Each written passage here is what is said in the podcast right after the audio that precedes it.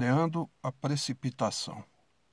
Quando falamos ou agimos precipitada ou imprudentemente, nossa capacidade de fazer justiça e ser tolerante se evapora imediatamente. Os doze passos e as doze tradições. Ser justo e tolerante é um objetivo para o qual preciso trabalhar diariamente. Peço a Deus, como eu o concebo, para me ajudar a ser amoroso e tolerante com as pessoas que amo e com aqueles que estão em maior contato comigo. Peço orientação para reprimir minha língua quando estou agitado e paro um momento para refletir sobre o cataclisma emocional que minhas palavras podem causar, não somente a outros, mas também em mim. Oração, meditação e inventários são a chave para um pensamento firme e ação positiva para mim. Reflexão diária com um trecho retirado de Os Doze Passos e as Doze Tradições, em seguida, o comentário de um companheiro anônimo.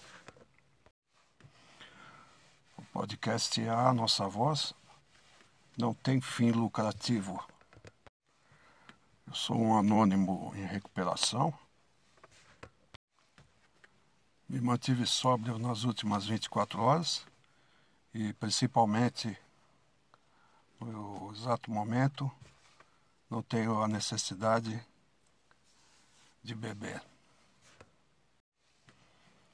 O que me dá condição de estar fazendo esse podcast e abrindo esse canal aí para quem quiser colaborar. É só baixar o aplicativo Anchor, anchor.fm.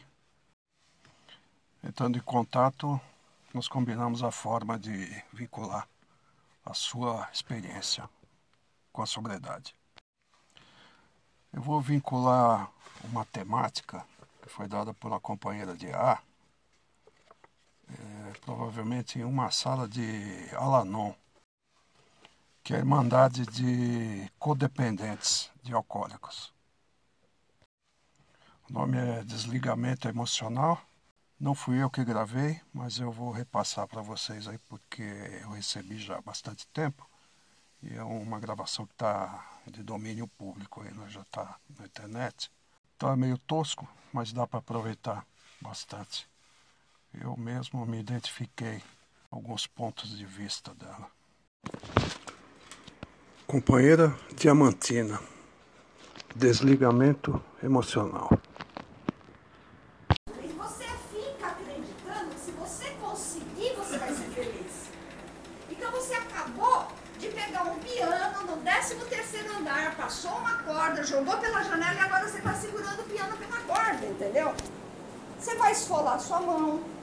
você não consegue ir no banheiro com calma, você não consegue dormir com calma, você não consegue acordar com calma, você não consegue comer com calma, você não consegue. A partir dali você se vinculou a uma situação que pode ser uma pessoa ou uma circunstância porque tem codependente que se liga à circunstância. Então ele vai trocando de marido alcoólatra. É o primeiro, é o segundo, é o terceiro, e ela fala, nossa, não dou sorte. Não dou sorte. Só, nossa, eu troco dependente químico por dependente, eu não sei o que tem.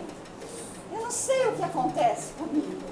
Acontece que você depende daquela circunstância. Então vai trocando fila, né? Próximo, próximo, próximo né? E você vai atendendo, né?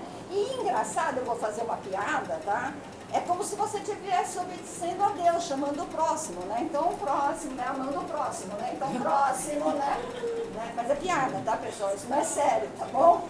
Então, dentro dessa situação, quando eu reajo, eu já dei um enorme passo para sair de mim, para não estar em mim para não me reconhecer nas minhas necessidades e entender que eu posso supri-las porque Deus me deu recurso, que é o que eu concebo como poder superior, e para aqueles que concebem como uma energia positiva e o bem como um todo, Eu posso fazer o bem para mim, porque existe um bem e eu posso entrar nessa corrente. Mas para que eu possa entrar nessa corrente, eu tenho que largar a cordinha piano do 13 terceiro andar e correr o risco. E isso dá muito medo. Porque a sensação que eu tenho é que aquilo me dá estabilidade. E aí eu vou mudar de compulsão para a gente conseguir raciocinar. Porque às vezes quando a gente pensa na compulsão do outro, fica mais fácil de raciocinar. Porque não levanta as defesas. Então pense num fumante de tabaco, um fumante viciado em nicotina. Tá? Por que é que ele fuma? Porque ele tem uma dependência. Ele admite que tem dependência? Não, ele fala que gosta. Ele não gosta, ele gosta do alívio que ele sente quando ele fuma. Meu, isso é inferno em vida. Porque o alívio que ele sente quando ele fuma é exatamente porque ele pôs nicotina para dentro, que é o que vai gerar abstinência. Quando que isso vai ser resolvido? Quando ele parar de fumar. Não há outro modo. E enquanto ele relutar com isso e ficar dizendo, não, eu fumo cigarro, porque eu, quando eu era muito pequeno, a minha mãe tirou a mamadeira de mim e hoje eu fico tentando simbolicamente, afetuosamente, porque eu tenho um carinho pelo cigarro. Outro dia um cara virou para mim e falou assim, gente, o cigarro é meu amigo. Eu fiz, tá ruim de amigo. Você tá mal de amigo, cara. Arruma outra coisa como amigo, porque cigarro não é amigo, né? Então, quando a gente pensa numa outra condição, fica mais fácil para a gente raciocinar tá? que a codependência é a mesma coisa. A codependência é a mesma coisa. É eu ficar atrelado a uma coisa que me desnutre e eu ficar nadando contra a maré. Quanto mais braçado eu dou, tá? mais eu revolvo o mar e mais o mar me empurra. É andar na esteira, né? Você anda, anda, anda e não sai do lugar dentro dessa situação de que eu reajo às compulsões, tá? Você começa a se sentir fracassado. Por quê? Você está tentando parar uma Maria Fumaça no peito, meu. Se isso não é um estado alterado de mente, se isso não é uma baita de uma fantasia, se isso não é uma tremenda de uma ilusão, vamos começar pela esposa do alcoólatra. O cara chega bêbado, ela junta ele, senta na poltrona, o cara tá assim, ela senta ele e fala, duas horas da manhã, pense bem no que você está fazendo com essa família. Nessa cena, quem é mais louco? Ela! Cara nem pensa. Quanto mais bem. No que você está fazendo com quem mesmo? Né? Então, muitas vezes, o fato de eu ser codependente não só alimenta a dependência do outro, porque ele chega no boteco e fala, meu, estou casado com uma jararaca, que vocês não têm noção. Por um cara que ele acabou de dividir uma cerveja e que disse que chama Flávio, que a gente nem sabe se chama Flávio, a criatura, tá? E que ele já está de mão no ombro, chorando, contando as amarguras que ele passa em casa com a esposa, porque esse cara é o grande amigo dele e com quem ele vai fazer uma sociedade em breve, inclusive. né? Quer dizer, meu, se essa doença não é a coisa mais maluca que existe na face da Terra, eu não sei o que pode ser mais doido que isso, tá? Não estou falando do âmbito mental, de doença mental, ok? Que é outro patamar, pessoal, tá? No âmbito dos problemas emocionais, essa doença ganha disparado, disparado, porque você faz coisas inimagináveis até para você. Porque quando você começa a se sentir fracassado, você começa a se convencer disso e você começa a se subqualificar e as suas decisões começam a ser tomadas não entre o bom e o melhor, mas entre o menos ruim, o que vai me dar menos trabalho, o que vai me dar menos problema porque eu não quero me comprometer, porque eu não aguento mais o fracasso, eu não aguento mais a minha dor. Então eu vou me subqualificando. Eu vou ficando subremunerado, como diz o pessoal do, do. Eu vou ficando subremunerado. Eu vou aceitando relacionamentos no serviço, onde eu vou me sobrecarregando e vou trazendo para mim, eu vou trazendo para mim, sem conseguir botar um limite razoável e saudável. Então, isso vai afetando todas as áreas da minha vida e vai me roubando a minha história. vai me roubando de mim. Porque já não sou eu, é a doença em mim que faz as escolhas. E aí, muitas vezes, eu descambo para me anestesiar em coisas que possam ser compulsivas também.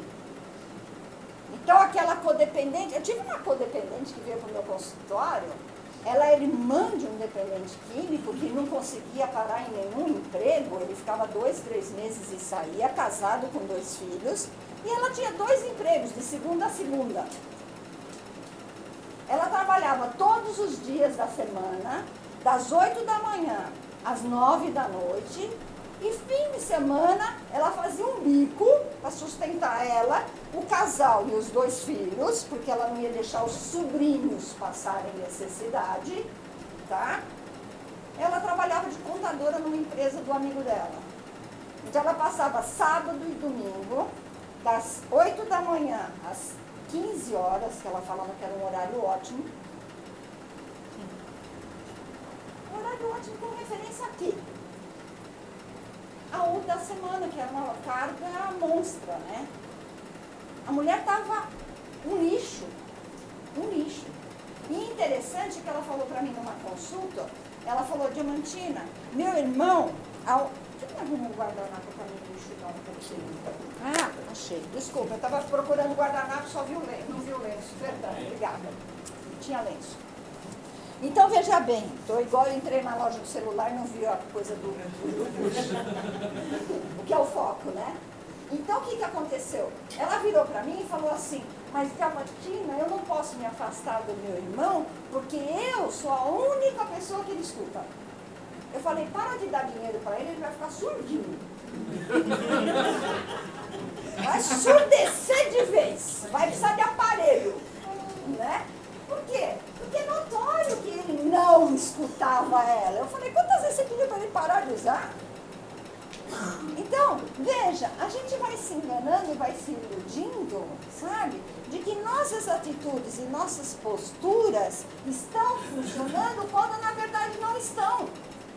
E por que não estão? Porque elas estão voltadas para controlar a vida do outro. E eu não posso controlar a vida do outro. O poder superior diz que você nasce sozinho, morre sozinho. Não tem como. E aí você vai ficando carente, isso vai te mantendo atolada e vai fazendo com que você recorra mais, cada vez mais, a esse tipo de relacionamento. Porque você vai ficando cada vez com mais sede, é como se você estivesse tomando Coca-Cola. Por que, que as pessoas que tomam Coca-Cola, você fala assim, quanto você toma de Coca-Cola? Dois litros. Brincando. Porque não mata a sede. É muito ácido, é muito açúcar, não vai matar a sede. Fora a cafeína, fora o açúcar. Né? Dentro dessa situação, o que, que acontece com os contatos sociais? Como é que eu vou ter tempo de me sentir bonita, cuidada, elegante, interessante? Porque para você estar num evento social, você tem que dar uma relaxada. Para muita gente, o primeiro restauro dos relacionamentos do contato sexual está aqui. Porque não tem mais amigo. Não tem mais com quem dividir. Não tem mais com quem compartilhar. E a irmandade vive no seu evento social. E eu vejo gente chegando aqui, um lixo, um trapo, e depois de um tempo está toda bonita, toda arrumada, para vir para, para a irmandade, para vir para o Pai. Por quê? Porque o seu evento social é um restauro é uma reparação de danos que eu estou me dando. Né? E eu vou desfrutando dessa situação, eu vou desfrutando dessa experiência. Quando esses contatos sociais se restringem eu sou casada, meus filhos dançam. Eu era filha de um lar de família disfuncional, onde meu pai bebia e minha mãe era codependente. Cansei de ver minha mãe no fogão chorando, cansei de ver minha mãe no tanque chorando, cansei de ver meu pai chegar 8 horas da noite com o olho caído, indo para o quarto envergonhado. Né? Que criança, que adolescente leva alguém para casa desse jeito? Onde a única certeza era a incerteza. Era a única certeza da minha casa era essa. Porque tinha dia que eu aprontava, minha mãe chegava, aquela história, vou contar para o seu pai quando ele, quando, ele chegar. Ela contava para o meu pai, e meu pai estava de bom humor, ah, deixa a menina, você é muito chata. Eu tinha errado. Eu precisava de correção, eu precisava de alguém que me orientasse. E minha mãe se calava. Para não arrumar confusão. Que é uma outra discussão. Lar disfuncional não tem discussão, tem briga. Tenso, tenso, tenso, tenso, tenso, tenso, tenso, tenso, quebra um pau, faz aquela tempestade de verão. Enquanto um não chorar, enquanto um não arrebenta o outro, não para. Tem discussão, não tem meio termo. Que é uma coisa que vai, a gente vai aprendendo aqui na Irmandade, falando, ouvindo, falando, ouvindo, a gente vai aprendendo a falar e ouvir. Ou reaprendendo. Alguns que tiveram famílias funcionais, que perderam durante sua doença, vai restaurando isso que já tinha. Quem não tem, constrói. Então o que, que acontece? Dentro dessa situação, como que eu ia levar uma amiga para dentro de casa? Que tipo de amiga eu podia levar para dentro de casa? Uma desmiolada, né? Foi o que aconteceu. Com 18, 19 anos, 20, despiroquei. Fui para a turma do pode vir, pode chegar, né? Pode chegar que aqui não tem regra. Aqui ninguém avalia ninguém. Porque todo mundo é perdido, todo mundo já saiu fora da estrada, tá? E essas pessoas eu conseguia levar para dentro de casa. Dentro dessa situação, começa a aumentar o afastamento dentro de casa, porque embora a gente não leve para dentro de casa, por outro lado a gente também já não confia mais no outro. E por não confiar mais no outro, eu vou me fechando. Por quê? Porque muitas vezes quando eu falava alguma coisa para minha mãe, na próxima briga, joga na cara. Nossa, tática de neurótico, né? Como que eu posso te derrubar? Usando as coisas mais íntimas. Usando as coisas mais íntimas, usando a tua dor, que daí eu calo sua boca. Se é para ter guerra, se é para ter briga, eu vou calar sua boca. E tem muita gente que vai entrando em recuperação, mas ainda mantém esse modelo dentro de casa.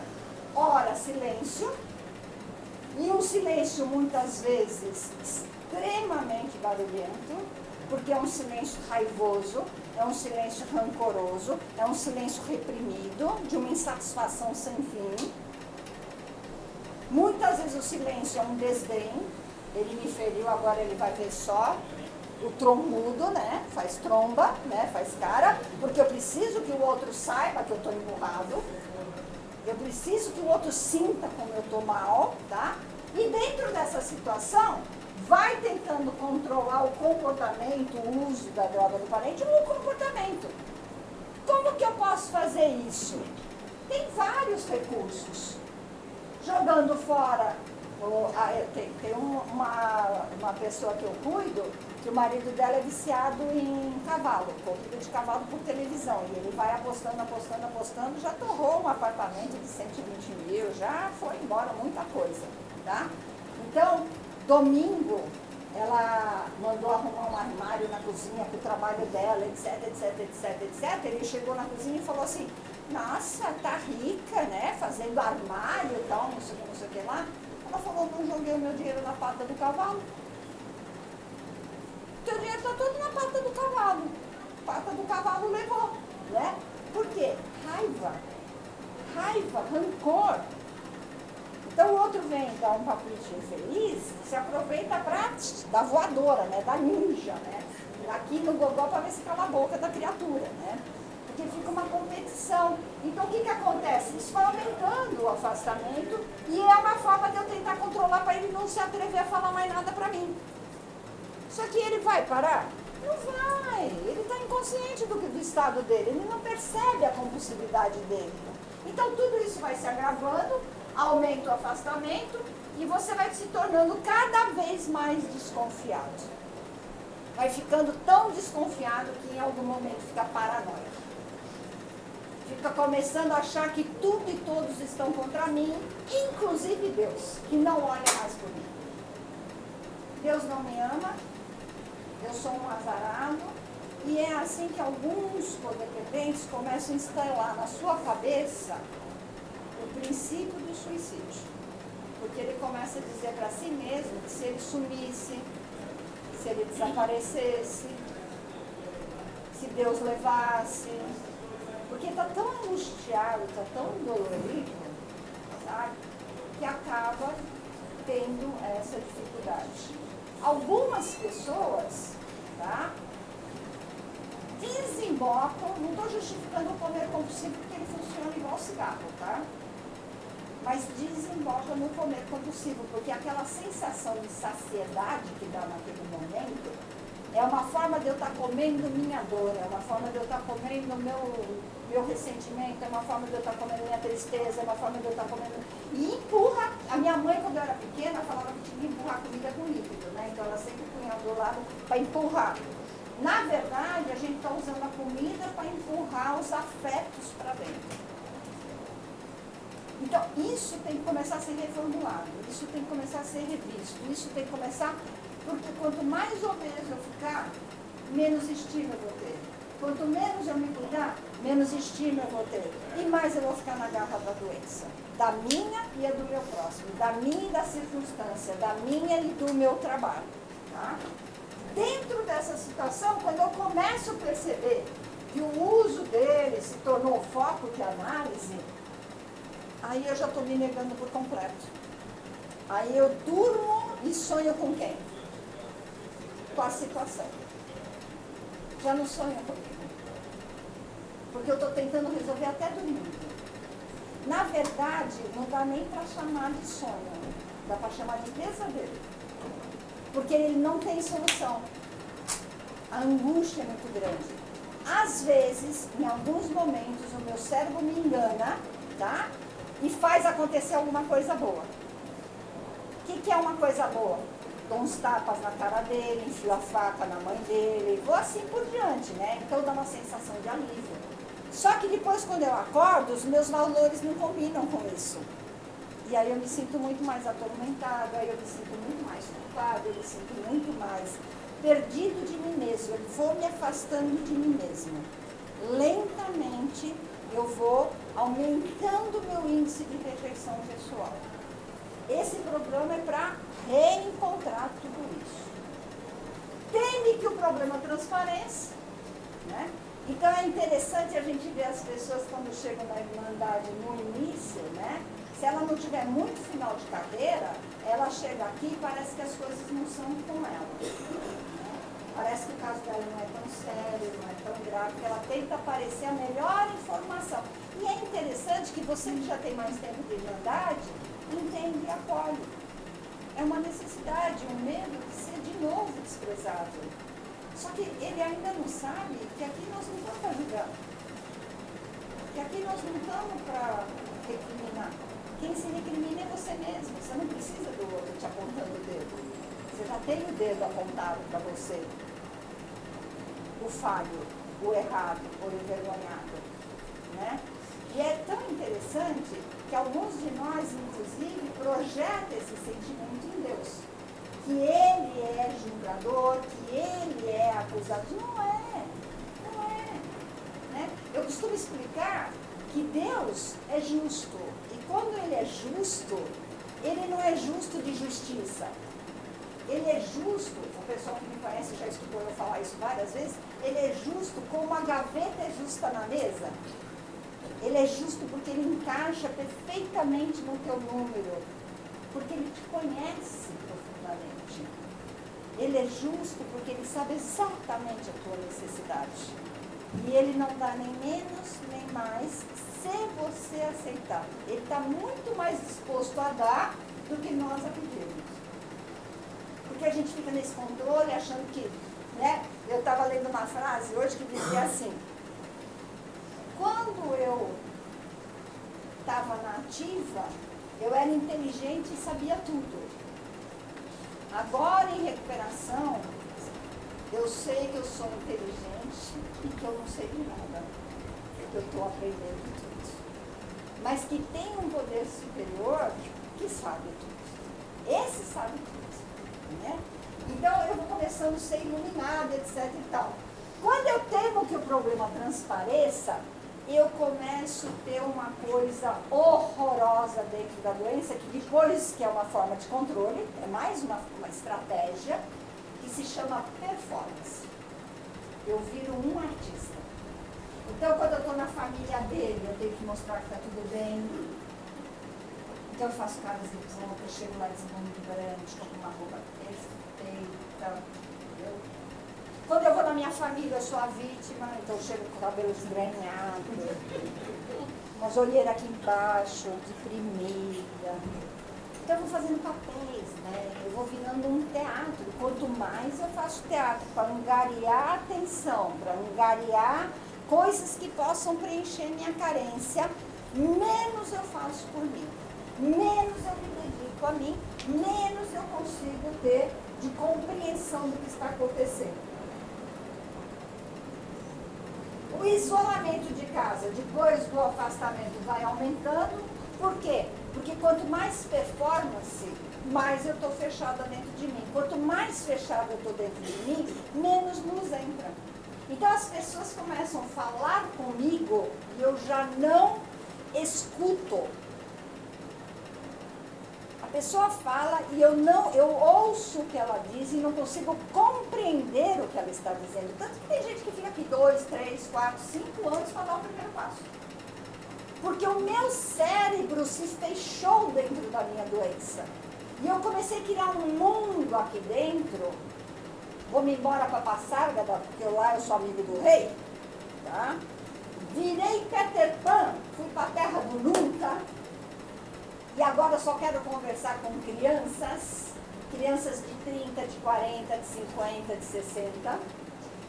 Aí com 45 anos, embora eu precisasse comprar uma casa, eu compro uma moto maravilhosa e vou sair com os amigos no domingo. Embora eu seja casado e tenha um filho de 5 anos, domingo de manhã eu vou passear de bike com aquele meu amigo que se separou, coitado, está sozinho, e eu pego a bicicleta da minha casa e falo, olha, nós vamos andar na Avenida Nova aqui perto de casa, e quando você vê, ele está batendo foto no celular para compartilhar com você, porque ele é bacana, entendeu? Domingo de manhã ele é bacana, ele tá com um amigo e ele bate lá no Ibirapuera, depois no café, no Starbucks, que era onde você queria estar com ele. Mas ele tá com o amigo dividindo com você as fotos. Então a gente vai deslocando tudo isso, isso tudo vai ficando muito surreal. É muita insanidade. E o pior de tudo é que na codependência o que, que você faz? Ele chega você está com tromba. Ela chega, você está com tromba, fazendo o almoço. Aquele almoço regado a lágrimas, sabe? Almoço improvisado, né? Aquele macarrão de cinco minutos com um pouco de atum e creme de leite, porque não tem paciência de fazer uma coisa gostosa, sabe? Aquele almoço para cumprir tabela, aquele almoço para sentar na mesa e dizer eu fiz o almoço, não vou passar sem almoço.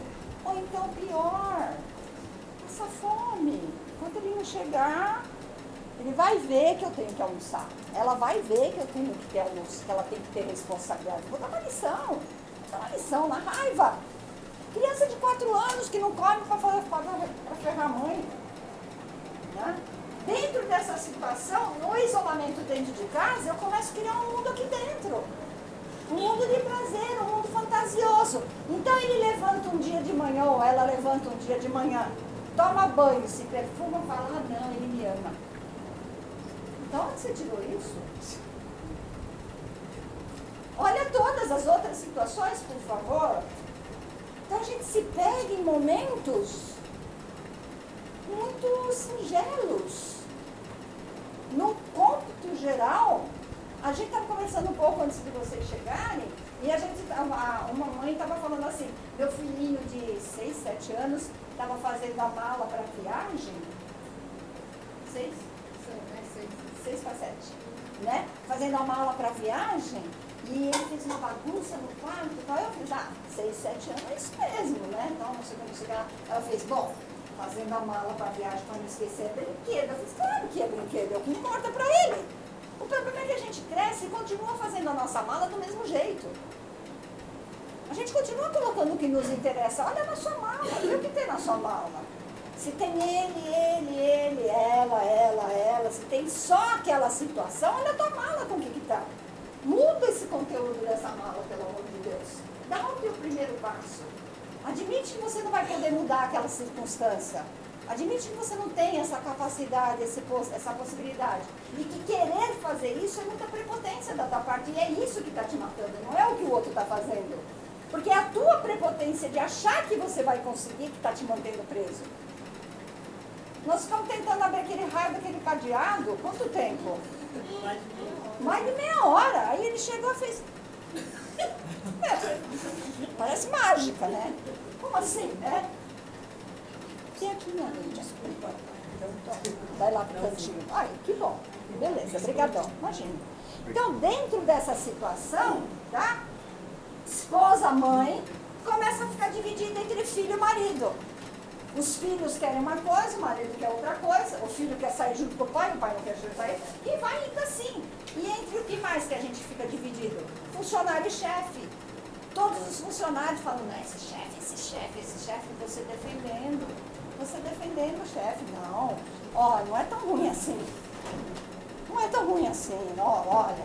E aí quando todo mundo começa a defender o chefe, o que, que você faz? O louco do codependente faz o quê? Ataca! Não, é muita doideira. As pessoas olham assim e falam, como assim, né?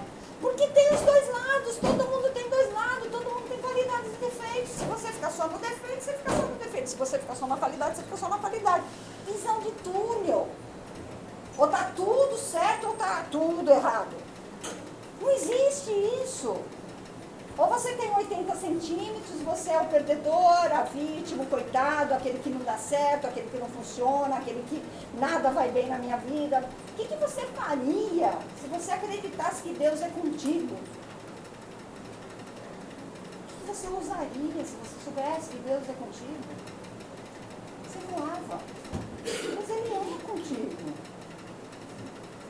Ele está com você. É você que não crê. O problema da tomada não está na tomada, está no plug.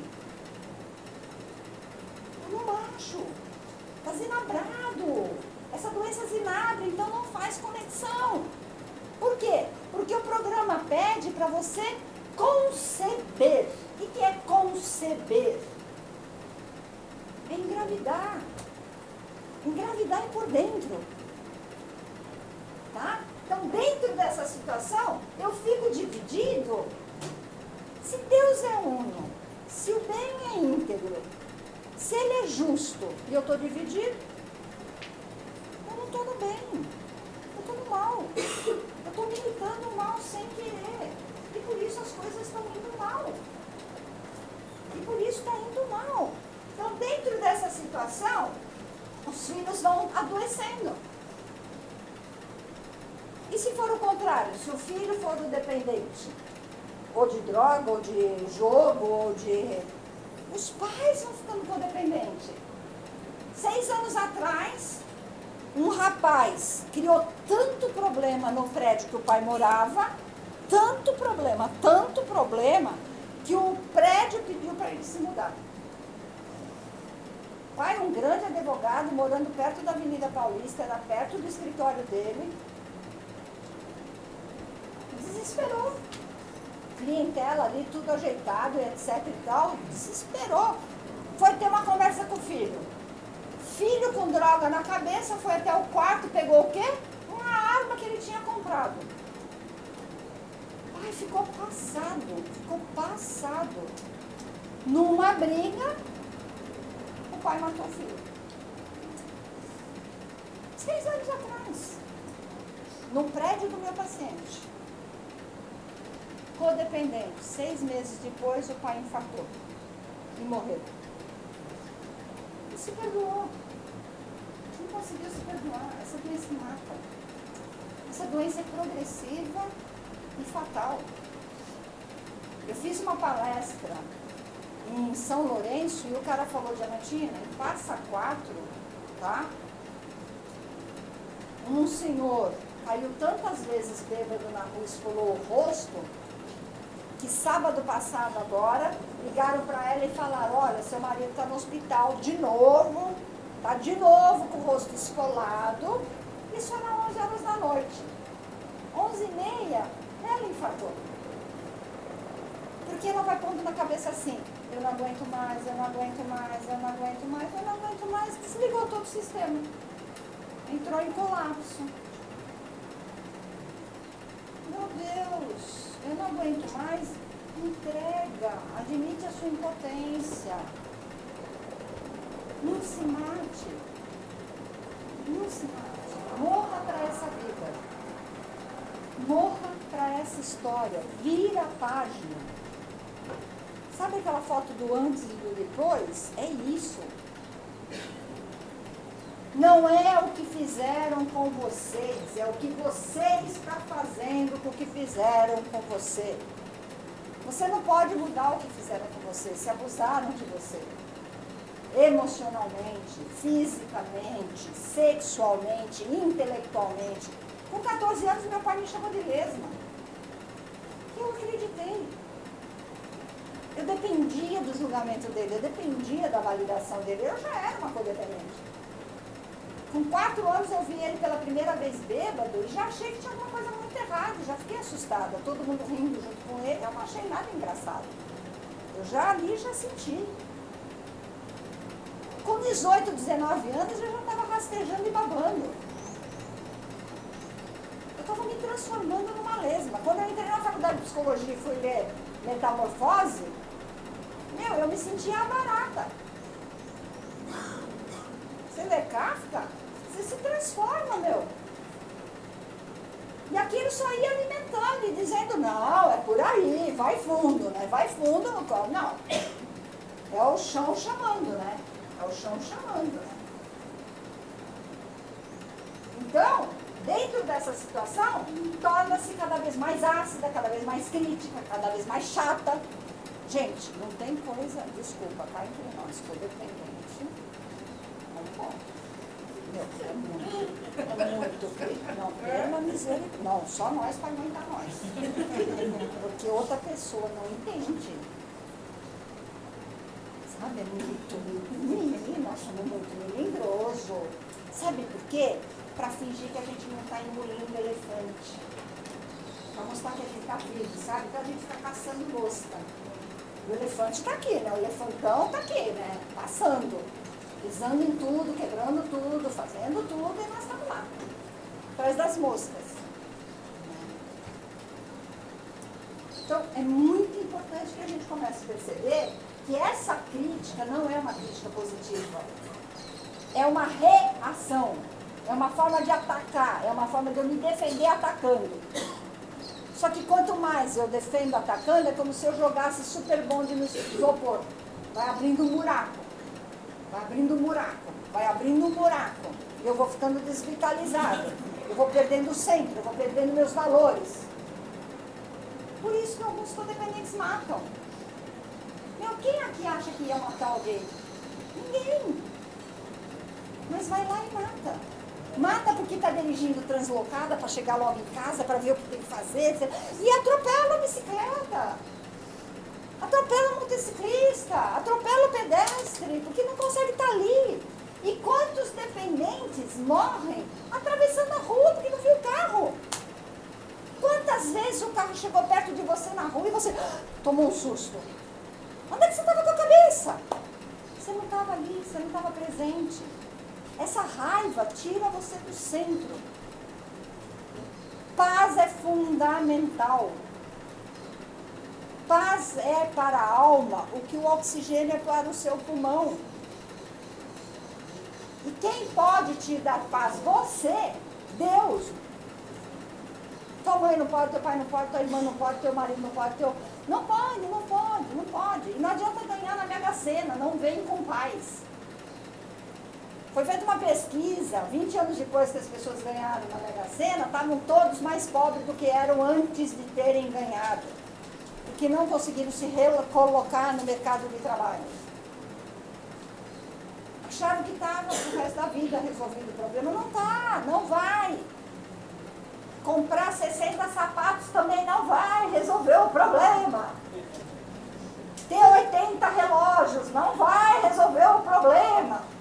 Ter 120 perfumes não vai resolver o problema. Oi? É, o fedor tá lá, né? Também não adianta comprar aerosol, cheirosinho. Aliás, eu tenho uma pessoa muito engraçada que uma vez chegou para mim, ela falou assim, você vai na Messis lá, lá nos Estados Unidos? Eu falei, estava pensando, ela fez, vai não. Eu fiz, por quê? Ela fez, cheiro de pum com perfume. uma mistura de uma coisa com a outra, que o cheiro é complexo lá. Vai no. no me mandou para outra loja, eu fui para outra loja, né? Eu confiei no que ela estava falando, né? Porque aquela coisa de tá ruim, sabe? E por que que tá ruim o cheiro? Porque nós estamos pondo cadáver para debaixo do tapete. Cadáver fede. Não adianta desenterrar cadáver. O cadáver está na terra, deixa na terra. Deixa na terra. Esposa mais irritada, porque daí já não dá mais para disfarçar a raiva, aí já não é mais velada, já não é mais sutil, já não tem mais requinte nenhum, não tem mais aquela. Uma vez eu, a minha filha era pequenininha, ela tinha oito anos, eu estava brigada com meu marido e a gente foi pro shopping. E ela no meio, tá? E a gente trocando farpas, né? Daqui a pouco ela parou no corredor, virou assim e falou assim, vejo farpas no ar. Fica aí a dica, né? Paramos, né? Paramos, né? Porque é ridículo, né? Esposa evita contato sexual ou se submete. E isso vai arrebentando. Marido aceita ato sexual e vai arrebentando. Porque vale para os dois, tá? Aqui está escrito um jeito, mas vale é, é via de duas mãos. É via de duas mãos. A mulher trai o marido, chega em casa, quer transar com ele para provar que não traiu e, meu, que isso? Uma vez eu tive uma pessoinha, chegou no meu consultório, eu tomei um susto enorme. Juro que eu não sei lidar com isso, pessoal. E eu falei para ela que eu não sabia lidar com isso. Eu fui bem honesta e encaminhei ela, sabe? Ela chegou para mim e falou assim, Diamantina, eu vim aqui porque eu virei girafa. Eu não sabia se ela estava alucinando, eu não sabia o que estava acontecendo, né? Aí eu falei, por quê? Como assim? Ela fez, só como broto. Gente, eu fiquei tão passada, eu fiquei tão descansada, não, eu fiquei tão... Eu fiquei, realmente, eu fiquei muito chocada com a frieza que ela falou isso. Eu falei, mas você entende o que você está fazendo? E quando você pega um menor de idade, você com 42, empresária, com carro, com casa, você, entende o que você está fazendo? Né? Você tem consciência do que você está fazendo? Ah, então, por isso que eu venho aqui, porque eu não consigo me sentir atraída por outra coisa. Eu falei, olha, eu vou te encaminhar para uma grande amiga minha que tem condição de te ajudar. Eu, eu sinto que eu não tenho condição de te ajudar. Eu, você precisa de um trabalho mais frequente, eu trabalho só uma vez por semana, você precisa de uma assistência mais próxima, mais calorosa, mais junta, tá? Eu não tenho isso para te dar hoje. Então eu vou te encaminhar para ela e ela realmente começou a fazer um trabalho, etc e tal, tá? Por quê? Porque eu posso ter limites. Esse programa me deu isso. Eu posso admitir o meu limite, eu posso errar. Eu posso errar. Né? Uh, as discussões vão se tornando mais violentas porque ela já não finge mais que não está com raiva. Já está rasgada, né? já virou a bruxa mesmo. Agora apertou o dane-se junto com ele. Né? Tem um dane-se de lá e um dane-se de cá, os dois apertando o míssil. Tá? assume o papel de chefe da família, veste a calça e depois para tirar a calça. Gente, não importa, o cara tá dois, três, quatro, cinco anos em recuperação, ela continua com a calça. Ontem eu tenho um cara que está 15 anos em recuperação, ela conseguiu obter o controle econômico, ele descobriu que, ele, que ela está enganando ele desde o começo do ano, gastou todo o fundo de garantia dela numa reforma na casa da mãe, sem ele saber, sem falar com ele, e ele falando, você está pondo dinheiro nosso, você está pondo... E ela negando, umas planilhas malucas, me mostra a planilha, mostrar umas planilhas doidas, resgatando tudo que caía da aposentadoria na conta dele, os dois são aposentados, ela está vivendo super bem. Ele ganha 3 mil, ela ganha 4 mil, e eles têm uma reserva bacana, eles são pessoas simples. Ela está muito bem, tá? Aí ele falou, Diamantina, eu vou tirar minha carteira, porque ela falou, ele é gastão, ele é gastão, né? Porque é, né? O dependente é ligeirinho, né? Sinuca é pouco, né? Tira ali para sentar lá, né? Ele mostrou a carteira vazia. Ele falou assim, mas semana passada eu passei vergonha, eu fui sair com o cara da imobiliária e ele parou para almoçar e não tinha dinheiro para pagar meu almoço. Fui passar meu cartão, meu cartão não pagava, porque ela tirou tudo da minha conta, porque ela põe os débitos do, das coisas que tem que pagar na minha conta e estoura, né? Como descobrindo, ela gastou 30 mil na reforma da casa da mãe sem falar para ele. E ele falou, meu, ele começou a chorar, tá? Ele falou, estou extremamente magoado, estou me sentindo absolutamente traído, tá? Meu casamento está por um fio. Aí eu falei para ela, o que, que você queria? Porque o codependente só quer o bem, né? Ela falou, eu queria evitar briga. Tá ok, você conseguiu acabar com o casamento. Não valeu.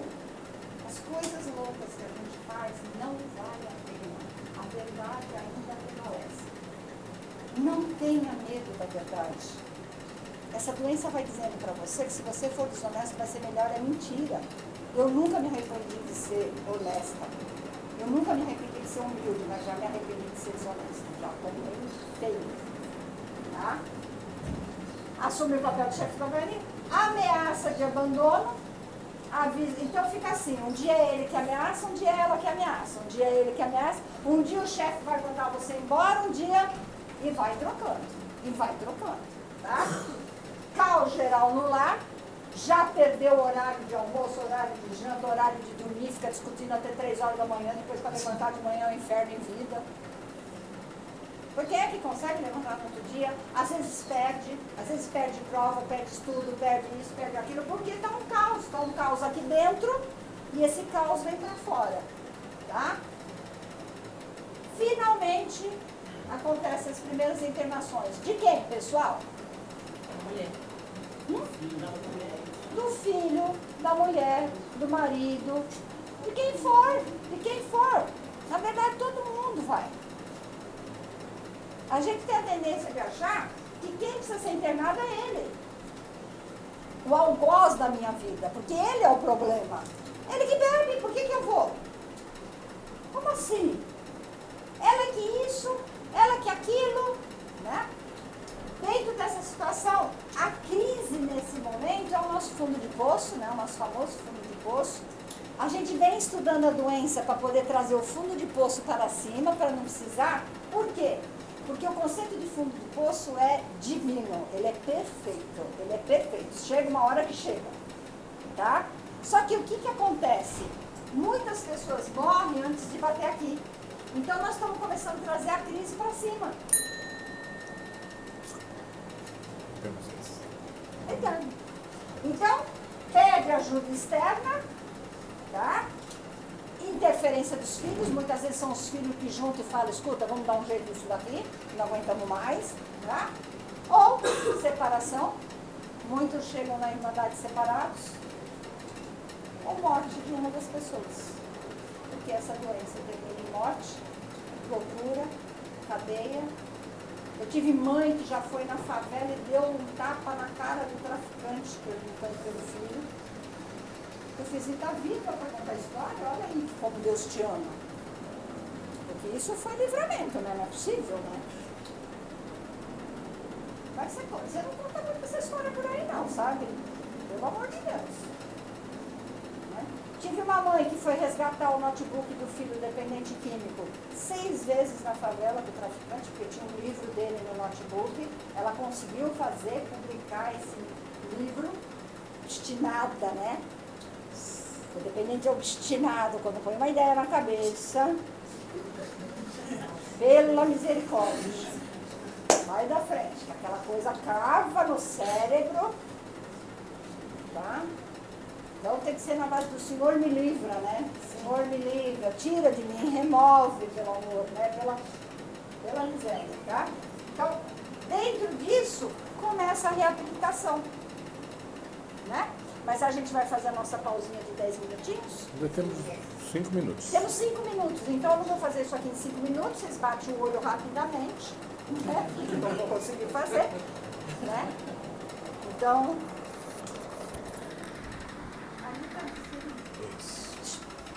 Percebe o envolvimento da família, da, da doença, que é o começo da recuperação.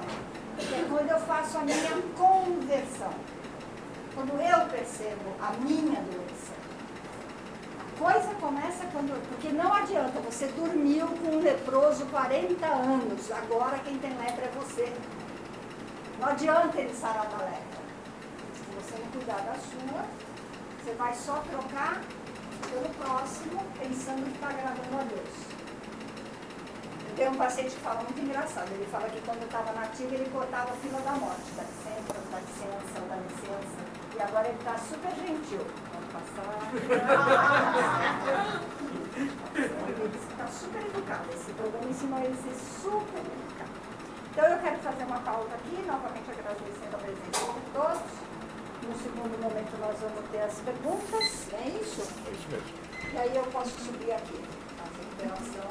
Nas próprias perguntas a gente consegue fazer essa parte de de reiniciar diálogo e etc.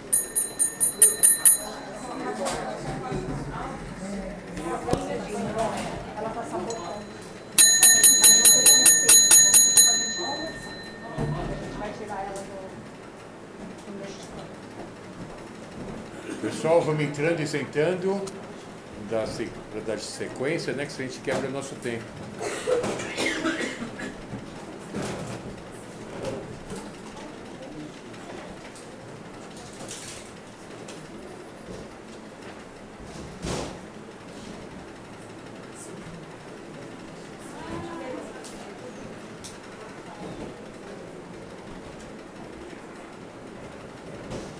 Vamos lá, todo mundo acomodado?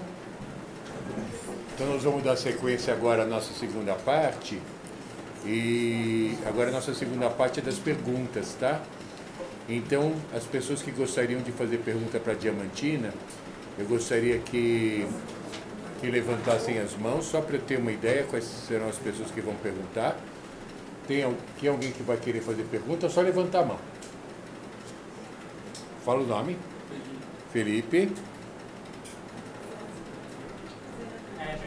Eber. Eber. Eber, quem mais? Raquel. Carmen. Bruna. Silvia. Vitor. Ale. Marcos. Mais alguém? Mais alguém? Bom, então vamos lá. É, as perguntas eu só vou pedir que não se estendam. É, o máximo para um, um minuto para pergunta, tá? Para que ela possa responder com calma e. e- então, é, para não se estender muito, às vezes, na, na pergunta, porque às vezes a pessoa se estende muito, né? Faz, o, faz quase uma partilha na pergunta, né? Então, isso aí toma muito tempo da gente, né? E aí não consegue responder todo mundo. Então, vamos começar com o Felipe. Felipe. Dessa vez for possível permitido você indicar outros livros além dos sobre. Com vontade. Tem um livro, eu não sei, talvez você já tenha lido, mas assim, a maior parte das pessoas já conhece, que é Codependência Nunca Mais. Já leu? Ah, Codependência Nunca Mais.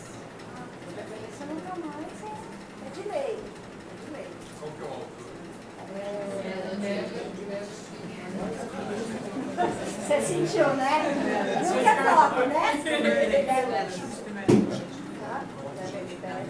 Ela tem um outro que é porque isso, porque agora, porque comigo, né? Mas também que é muito bom também. Tem, tem uma outra autora que é. Hã? Fala mais alto, você vai. Fala, é. Fala. Hobby. Tem Hobby.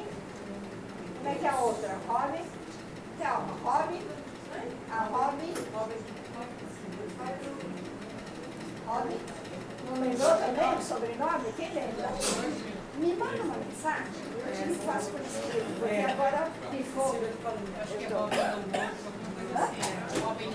Isso, exatamente, alguma coisa por aí. Mas agora pifou os neurônios. Final do ano, todo mundo já batendo os pinos. Vamos lá, agora, agora é o Weber. Não, filho, faz. Fique à vontade. Coragem. Não, coisas práticas para fazer. Eu tenho codependência com a minha mãe.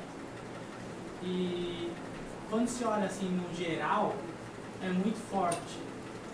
E eu procuro fazer coisas em casa. Em casa tem empregada doméstica, tem minha mãe. Eu ia limpar meu quarto, minha mãe entrava no meu quarto para limpar o meu quarto. Né? E eu, Você está falando da codependência dela com você. Isso, eu, é, e eu quero fazer as minhas coisas para eu já ir aprendendo para eu não precisar mais né, e ir soltando. Deixa eu me situar um pouco na tua história, Sim. porque daí para mim não falar uma coisa muito fora. Me diz o seguinte, quantos anos você tem? Eu tenho que sim, 35. Você mora com a sua mãe, sim, com a minha família. com a sua família. Você já foi casado e voltou ou Não. você nem saiu de casa? saí. Tá. Você está nessa irmandade há quanto tempo? Nessa daqui, seis meses. Seis meses. Você estava em outra? Sim, Qual? neurótico anônimo. Neuróticos. Quanto tempo? Há uns quatro, cinco anos. Quatro, cinco anos. Você trabalha? trabalho. Tem independência financeira? Não totalmente, mas trabalho. né? Tem independência emocional? Acho que não. Você trabalha primeiro nisso. Na independência financeira e na independência emocional. Porque esses são raízes que vão te amarrando. Porque você vai peitar sua mãe. Sua mãe fala, não faça assim comigo. Você vai pra rua? Você não vai pra rua. Então você tem que trabalhar na tua independência financeira, você tem que trabalhar na tua independência emocional, fazer um desligamento. Porque assim, pessoal, nós não vamos viver independente nem independente. Nós vamos viver interdependente.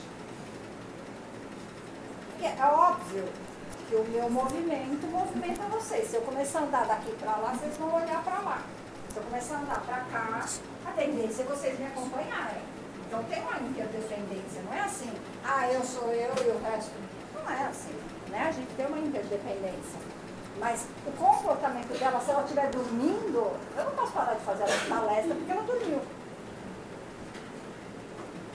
Tenho que entender que se ela dormiu nessa altura do campeonato, ou eu estou muito ruim, eu vou ter que mudar o tom de voz e dar um jeito de dinamizar a coisa, principalmente se não for só ela, for quase todo mundo. Tá? Mas se for só ela, eu posso entender que ela tomou remédio, eu posso entender que essa noite ela não dormiu, eu posso entender que está muito calor e a pressão dela baixou. Tanto que vocês saíram por um lanche e voltaram, vocês estão mais animadinhos, né? Comeu doce, né? Glicose, deu uma, né? Dá uma levantada, né? Porque o calor vai fazendo assim, né? Vai. Então, veja bem, eu preciso que você comece trabalhando a tua independência financeira, para você se sentir seguro. Você lida bem com dinheiro? O que você ganha, você consegue. Você gasta basicamente em quê? Comigo? Não, praticamente não gasto. Eu vou no mercado para pegar comida e cozinho em casa lá, faço coisas assim. E acabou o dinheiro? Não, sobra bastante. Você guarda. Guarda. Você está fazendo o que você guarda? Deixa guardado. Guardado. Você tem uma boa soma ou Atuado. suado? Você tem uma independência financeira. É, é que assim, tem que saber usar o dinheiro. Eu não guardo porque assim, eu não sei investir. Eu não quero ser assalariado. É Ebert, né? Ever. Ever. Éder. Éder.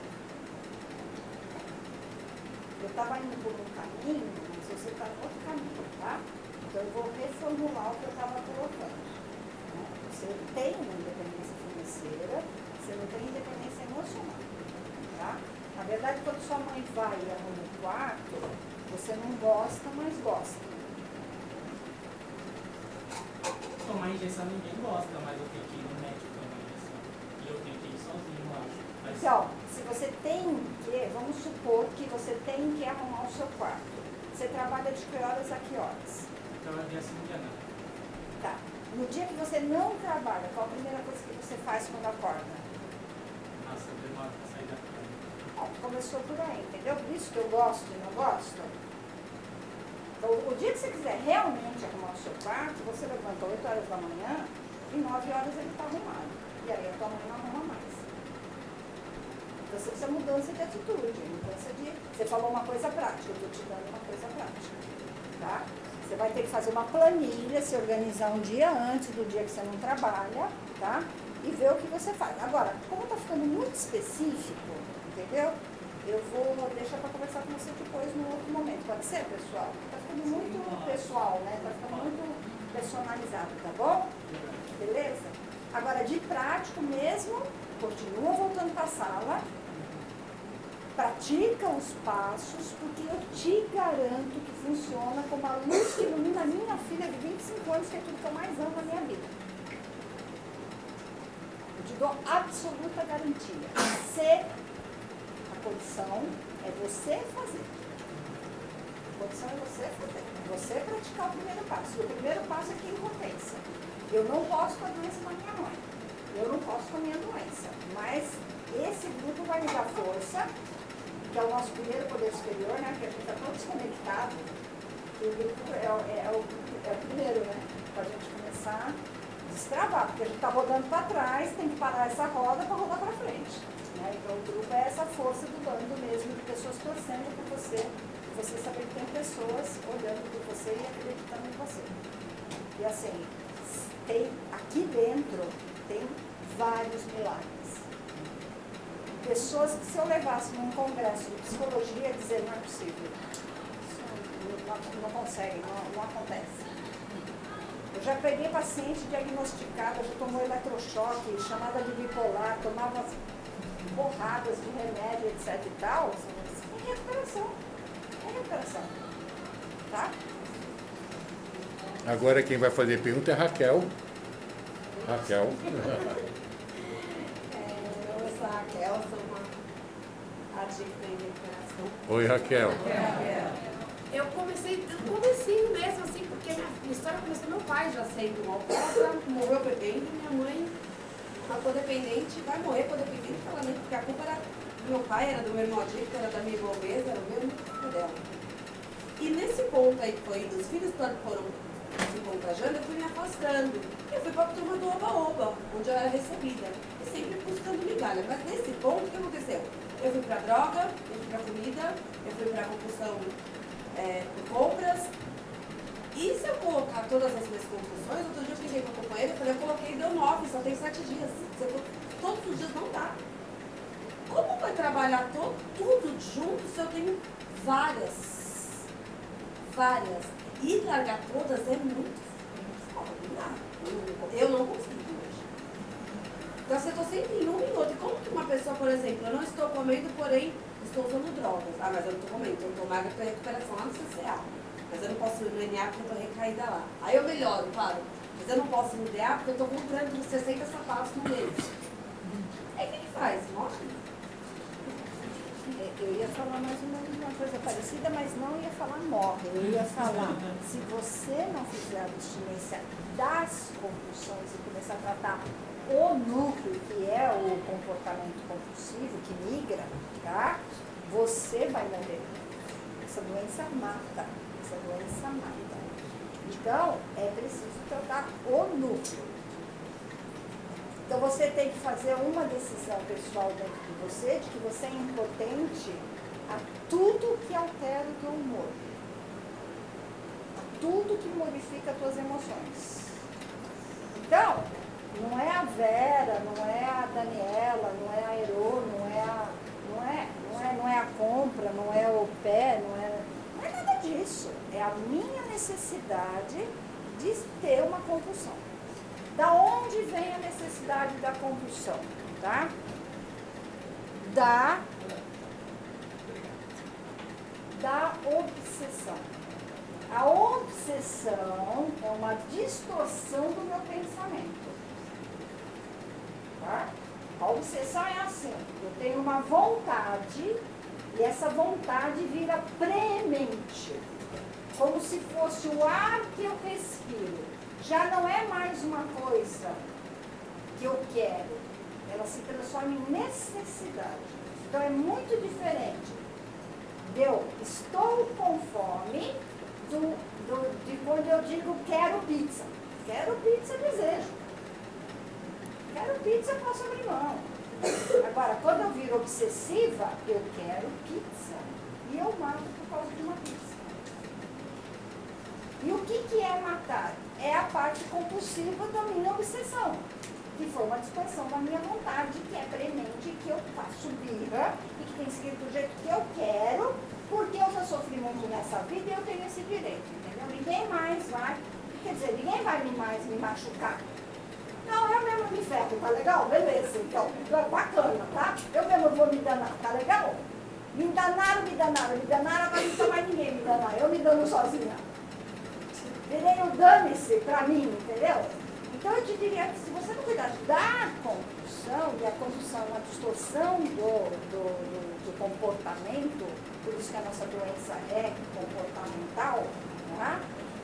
Então não é o que você está fazendo, é o como e o porquê você está fazendo. Essa fala é do Gurs, que não é minha, mal perito e recaído. Tá?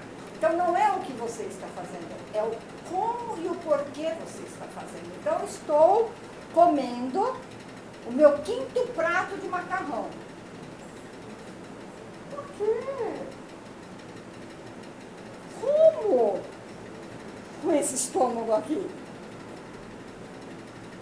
Onde eu vou chegar com isso? Mas eu vou falar de uma compulsão mais sutil que muitos têm aqui. Pensar. Tem gente aqui que é pensativo e pensa que está pensando, mas não está pensando. Porque pé não pensa. E a gente pensa com o pé. Então. Tá? Então o que, que acontece? Uh, eu não tenho um papelzinho, mas eu vou, ele vai me emprestar aqui o bloquinho segundo. É assim. No nosso cérebro, tem uma. Não é um feijão, tá? É um cérebro. Vocês usem a imaginação, tá?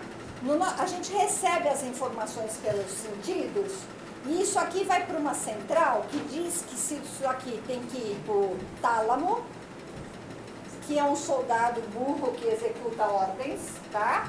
Ou para o córtex, que é um ser brilhante que pensa muito, que tem acesso a todos os arquivos de tudo que aconteceu conosco para ter um modelo das coisas. Ou do que eu fiz ou do que alguém fez e eu aprendi. Porque a gente aprende, aprende vendo também. Aliás, gente, a gente só aprende vendo, tá? Ninguém se fez sozinho. Essa coisa de eu se me fiz sozinha é mentira, tá? Então, é uma ilusão que contaram para nós, mas é mentira. Então, o que, que acontece? O que é a doença tá, da neurose? É que a informação tinha que chegar nessa central, para ela dizer para onde vai. Esse cara aqui, corrupto, vai lá, passa uma propina nessa central aqui, tá? E diz assim, manda tudo para mim que eu te dou uns trocos, manda tudo para mim que eu te dou uns trocos, sabe? E você começa a mandar tudo para o automático. Esse automático era assim, acordo de manhã, vou escovar o dente, enquanto eu escovo o dente, que é automático, eu vou pensando o que eu vou fazer no dia. Eu não preciso pensar como é que eu vou passar o lápis no olho. Há quantos anos você passa lápis no olho? Ah, virou piada, né? Você já nem pensa para passar, nem olha no espelho. Sem espelho você passa também, sabe? Porque está tão automatizado. Então, esse aqui é para aliviar a nossa vida. Mas quando eu começo a não consultar o córtex, começa tudo ir mais rápido. E no começo a gente tem prazer nisso, a gente se acha muito esperto. Você termina a frase do outro, isso te dá um poder já fez isso, né? Se entregou. Essa risadinha é sei do que ela está falando. Tá? Então a gente começa a se achar muito esperto. O que, que a gente faz? A gente vai treinando isso. E nós vamos começando a ficar tão ansioso. Eu cheguei para uma menina, eu pedi para ela fazer uma dinâmica do grupo, e eu falei assim, quando que você fez a dinâmica? O que, que ela me respondeu? Como ela tenha feito a dinâmica. Dei assim, fiz assado, eu falei, mas eu não perguntei como, eu perguntei quando tua ansiedade achou que eu ia querer saber o como. Então você me respondeu aquilo que você já estava. Então nós paramos de comunicar, nós paramos de conversar. A pessoa pergunta quando, você responde como. Porque o teu interesse é dizer o como, porque o como é que é importante para você. Isso é que a gente chama de egocentrismo. E é isso que ferra a vida da gente. É o lugar. Então, o que, que acontece? Quando eu estou aqui no galo e estou no automático, eu vou lá e passo com o carro em cima do pé do meu marido, com raiva, porque ele entrou na frente. Depois que eu acabei de passar, que o carro fez. O que, que você faz? Ah, aí você pensa. Aí você fala, meu Deus, e se quebrou?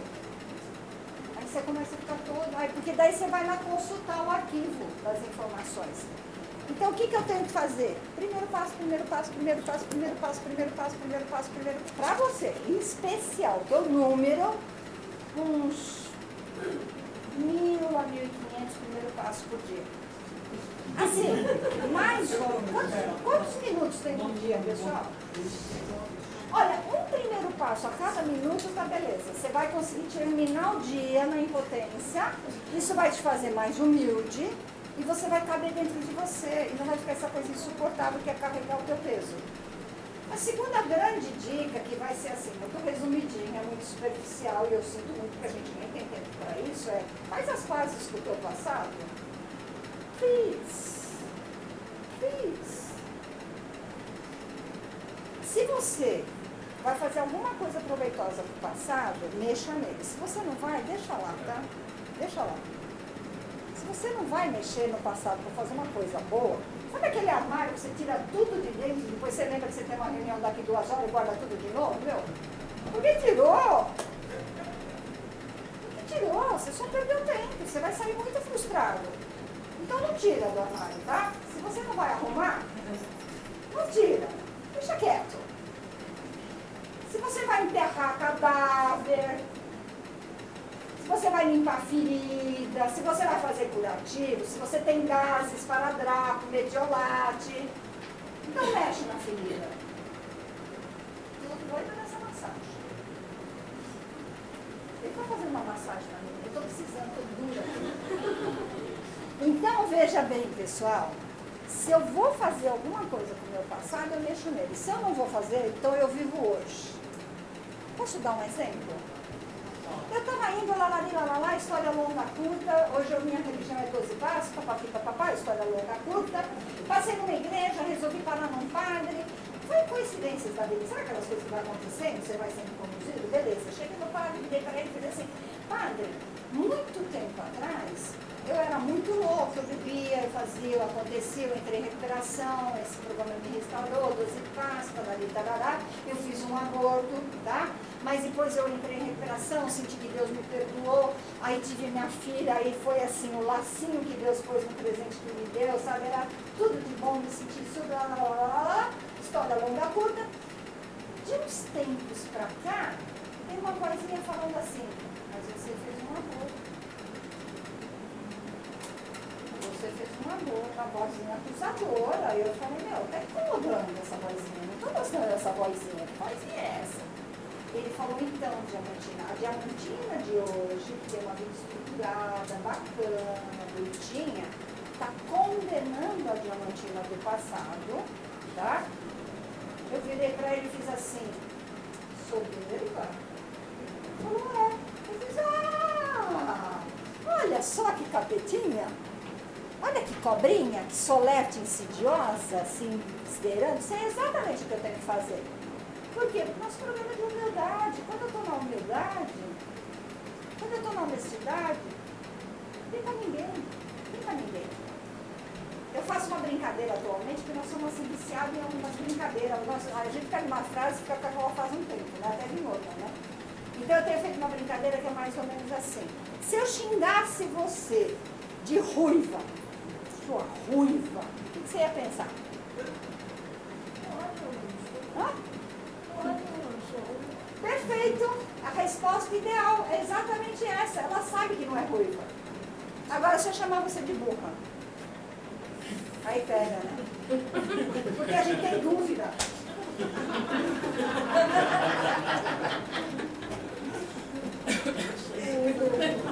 Ela tem 1,50m e qualquer coisa. Se eu chamar ela de alta, sua alta, ela vai falar, tá louca, né?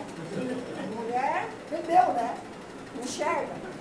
Quando você tem dúvida do que você é, o outro fala e você balança. Você sabe o que você é, né? Sua vadia, sua vagabunda, vagabunda no sentido preguiçoso. É muito, é assim, sabe?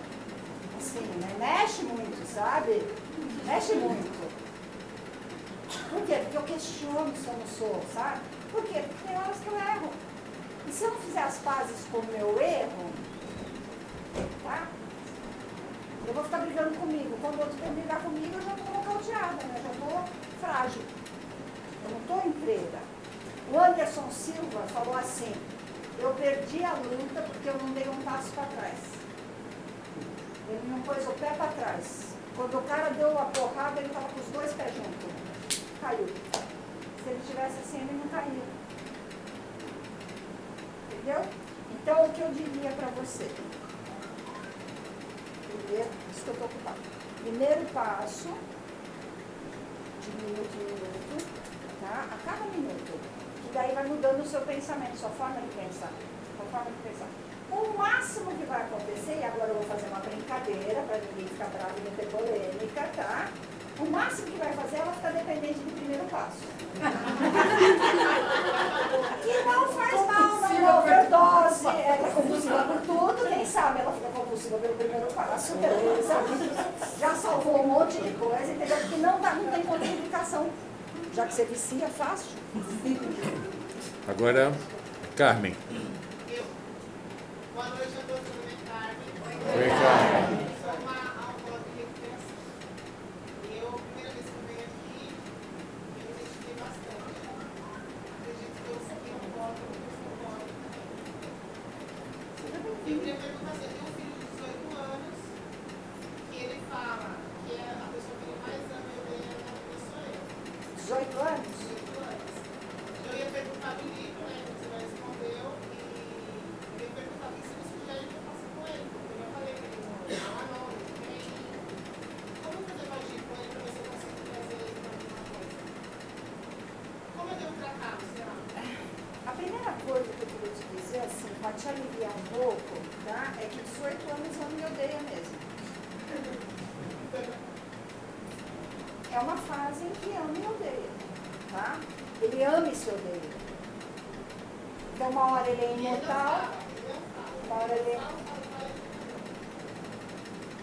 Então, uma hora ele é imortal, entendeu?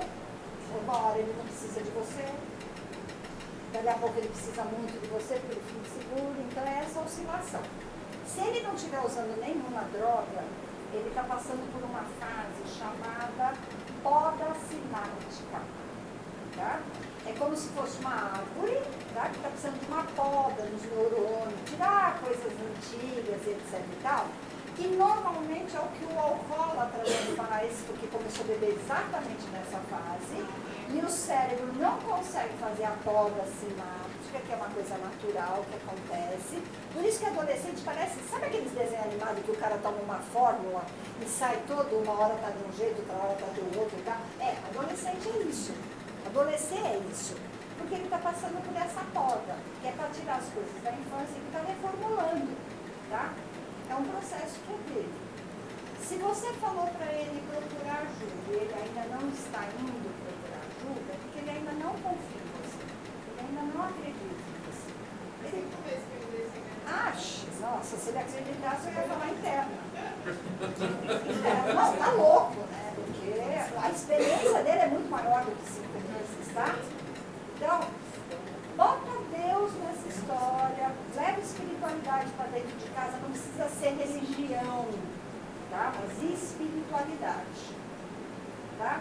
Leva coisas cândidas, coisas grandes e não fica muito no pé, porque 18 anos não aguenta não aguenta, com 18 anos, ele está formando a personalidade dele, ele está formando a identidade dele, ele precisa desse espaço, entendeu? Faz o teu e ele vai enxergar, ele vem atrás. Eu percebo que ele está percebendo. Sim, a tua casa, a tua casa, a tua casa vai começar a ter regra, a tua casa vai começar a ter limite, a tua casa vai começar a ter ordem, vai sair aquele caos, vai... Então, tem regra, tem limite, tem ordem, tem limpeza. Tem limpeza, entendeu? Tem comida. Porque tinha dia que não tinha comida. Hã? Tem mãe. Tem mãe. Tem mãe. Né? Então, é, faz a tua parte, tá? E o resto você vai distribuindo para Deus. Desenhinho. Desenhinho, eu adoro desenhinho. Então é assim, tem eu, tem a dificuldade, tá? E tem Deus. Eu não posso com algumas coisas. Por exemplo, eu posso com 3 quilos, eu posso com 20 quilos, 5 minutos daqui até ali, tá? Eu não posso com 100 quilos. Então, quando eu não posso, tá? Eu tenho que pedir ajuda, né? Deus me deu livre-arbítrio. Se eu não pedir ajuda, ele não pode se envolver. Se você tivesse entregar, você não estava me perguntando. Mas enfim, aí eu faço aqui. Você tem uma parte que você não entregou, tá? Então eu faço assim, eu mando para Deus, aí ele tem a minha, a minha fiança. Ele tem o meu, meu aval. Entendeu? Ele só vai atuar se eu der para ele de papel passado. Né? Então, nesse sentido, aí a coisa funciona do que diretamente. Né? Eu não posso, alguém pode se eu deixar. Eu posso, eu posso deixar. Que é o terceiro passo. Né? Qual o ter a terceiro, o terceira tradição de corda? Felipe, lê para mim, por favor. O único requisito para ser membro da unidade de corda é ter o sincero desejo para relacionamentos saudáveis e amorosos. Seja bem-vinda, você é a pessoa mais importante desta reunião. Adorei o seu ingresso. Você leu sobriedade emocional? Você leu o primeiro texto? Você leu o primeiro texto? Entendeu? Mais ou menos. Não lembro direito. É, quando eu perguntei três vezes e ela não respondia, eu tinha Eu ia ler duas páginas. Não, o primeiro texto de sobriedade emocional. Você está falando de viver sóbrio? Não, sobriedade emocional. O primeiro texto. Ah, eu pulei. Você pulou? Vou colocar. Recomendo. Agora abriu, né? Obrigada pela palavra. Agradeço ao Poder Superior, que eu orei muito, falei, Deus, põe uma palavra na minha boca. É, também sobre as tropas de corrupção, é, sugerido no AA, que se come doce, daí no CCA, o doce pode ser normal. Então, eu queria entender se você acha saudável em recuperação uma troca do que é menos prejudicial por algum momento. É, por exemplo, eu tenho um problema com dívidas. É, só por hoje. Ou também estou identificando problema em relacionamentos hoje. Mas já não tem álcool, não tem droga, não tem cigarro, não tem comida, muitas coisas. Então eu queria saber o que você pensa dessa troca sutil, com lucidez sabendo né, de alguma troca é possível, como a dívida com cigarro, é, até que ponto isso é razoável, até que ponto isso, é, dando tempo ao tempo, né? Se é possível fazer isso. Porque eu, eu acho, para mim, a recuperação é praticamente impossível. É, já foram muitas, mas só por hoje é impossível parar todas para conseguir. Trabalho Então, por isso o programa é tão sábio, pessoal, que ele fala evite. Não é proibido. Porque tem hora, assim, é óbvio que eu não vou ficar em narcótico, sabe? E, ah, não aguentei, cheirei. Ah, não aguentei, fumei. Ah, não aguentei, bebi, sabe? Eu não posso fazer esse tipo de coisa, porque isso não é evitável. Isso é sacanagem, tá? Isso se chama desonestidade. Né? No neuróticos, sabe? Eu não posso ficar tendo piti toda hora e falar, ai, me descontrolei, ai, me descontrolei. Meu, dá licença, né? Fala sério, ou entra ou sai, sabe? Vai exercer sua doença aqui dentro? Desculpa, nós estamos lutando contra, tá? Agora, existem os evites, porque o programa é sábio, ele entende que nós temos limites. Da onde veio a história do açúcar no Alcoólicos Anônimos? Antigamente não tinha o que tem hoje. Não tinha. E álcool no corpo vira. Açúcar no corpo vira álcool. Pro cara não ter abstinência, pro cara não ficar mal, pro cara dar balinha pro cara, meu. Vamos lá, antes que o cara convulsione, antes que o cara tenha síndrome de abstinência. Agora, hoje em dia na sala de alcoólicos anônimos, se for na periferia, tá? É diferente das pessoas que estão mais na cidade, porque o conhecimento chega mais rápido. Então os alcoólicos não estão mais chegando lá naquele estado que eles chegavam, de ver bicho. Se vocês assistirem o filme Farrapo Humano, que é um clássico, é um clássico, é um dos primeiros filmes de alcoolismo. Jeff Lemmon e Lee, e Lee Remick. Exatamente, pesadíssimo, pesadíssimo, porque era o que se tinha naquela época. Tá? Era o que se tinha naquela época. Então, para evitar esse tipo de abstinência, o pessoal dava um amparo através do alimento. Tá? Pouco se conhecia a respeito das convulsões alimentares. O nosso cérebro nós estamos estudando de 20 anos para cá, gente. É muito recente. É muito novo essa descoberta. Até 25, 30 anos atrás, se dizia que neurônio morto, eu falei isso várias vezes, neurônio posto. Hoje se sabe que nós temos um berçário de neurônios. Olha que coisa, eu fico arrepiada. Deus é tão maravilhoso na sua infinita produção, que ele falou, se essas antas matar os neurônios que eu dei, eles vão precisar repor. E a gente mata um monte. Né? Então ele dá um jeitinho de berçário. Então assim, existem trocas que entre você ficar louca, dar um tiro na cabeça, se jogar pela janela e comer um brigadeiro, por favor, coma o brigadeiro. Não, estou dando exemplos, tá? Agora, entre se matar e jogar na pata do cavalo, meu, se mata.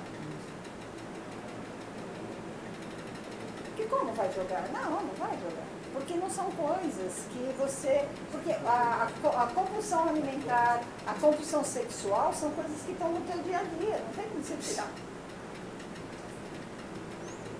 Quando o pessoal sai da clínica, sabe a primeira coisa que eu falo para eles? Evite lugares, pessoas e hábitos ativa. Eles falam, ah, beleza, legal, porque eles estão pensando na balada. Eu falo, o primeiro lugar da ativa é a sua casa. Ué, não é? Quem aqui é dependente químico, por favor? Já fumou em casa? Piada, né? Mas eu posso sair de casa e morar embaixo da ponte para fazer um bom, uma boa recuperação? Não, tem que ficar em casa. Então, Deus não me permite duas loucuras. Já estou fazendo uma, morar em casa. Já estou fazendo a segunda, que é viver com mamãe, com papai, com esposa, que acompanha toda a minha ativa. Já estou com meu filho. Já é a segunda. Se eu fizer os hábitos também, aí ferrou, né? E aí toma. Então, é fazer essas trocas seguras. Eu tenho um paciente que era compulsivo sexual, tá? Muito forte, muito, mas assim, enterrado na doença até no talo, tá? E ele foi fazendo terapia de consultório porque ele não conseguia aceitar a internação, ele não conseguia aceitar que ele ia na sala, etc. Ele entrou numa compulsão por sauna, ele entrava 8 horas da manhã na não saía meio-dia. Aquelas coisas assim, tudo de muito, tá? Aí saiu da sauna, começou a correr. Depois começou a andar de bicicleta, caiu da bicicleta. Depois começou a tocar piano, enlouquecia todo mundo. Aí arrumou uns, uns fones no órgão dele, né? Ficava lá horas. Quer dizer, a família que não tinha ele antes, também não tinha ele agora. Porque ele não se tinha. Ele não tinha nada para dar. O que, que você faz? Tira o órgão desse cara? Tira a bicicleta desse cara? Tira a corrida desse cara? Sem dar nada? Sem ter nada para pôr em troca? Não tem como. Então, é por isso que o programa, ele é tamanho único. Serve para todo mundo. Porque cada um vai no seu time, cada um vai no seu ritmo. Uns precisam mais, outros precisam menos. Uns começaram antes, outros começaram depois. Tem cara que começou ativa com 34 anos de idade. Esse cara já tinha uma família, já tinha uma estrutura, já tinha um trabalho, já tinha um carro, já tinha uma casa. E o que começou com nove? Você põe 20 anos na vida desse menino. Ele está com 29 anos, começou aos 9. Está destruído. Não sabe quem é, não sabe o que come, não sabe o que gosta, não sabe nada. Ele vai ter que construir.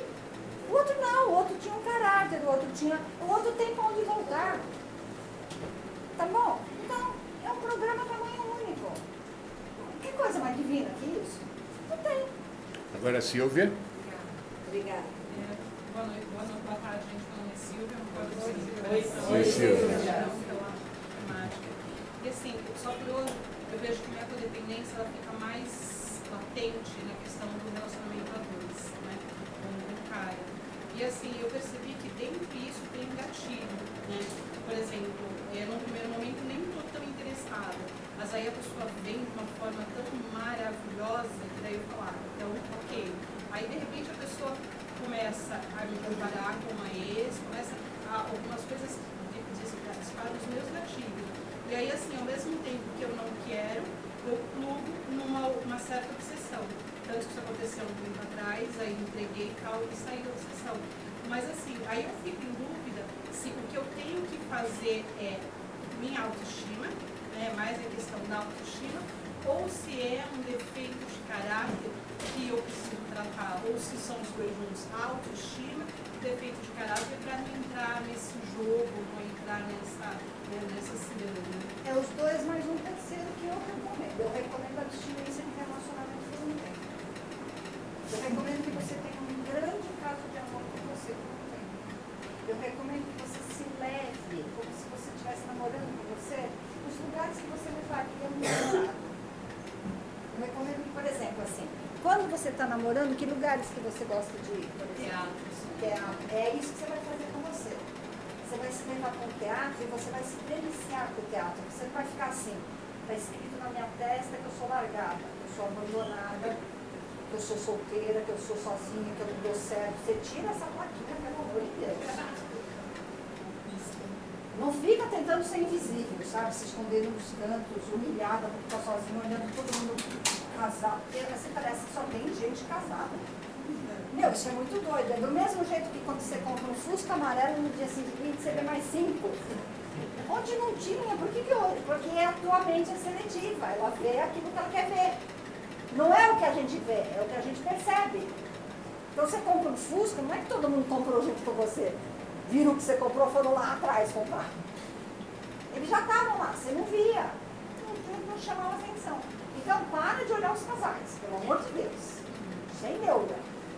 Vai curtindo, vai desfrutando, vai saboreando. Agradece a Deus, fala, nossa, Deus me deu a oportunidade de eu me dar esse presente. Tem uma menina que entrou em recuperação recentemente de alcoolismo, e eu falava, eu falei, 47% da população do Brasil não bebe álcool. E eu falei, e eu já sei que os alcoólatras estão pensando, onde é que eles estão? eu falo, em qualquer lugar onde você não está. Qualquer outro lugar onde eles estão.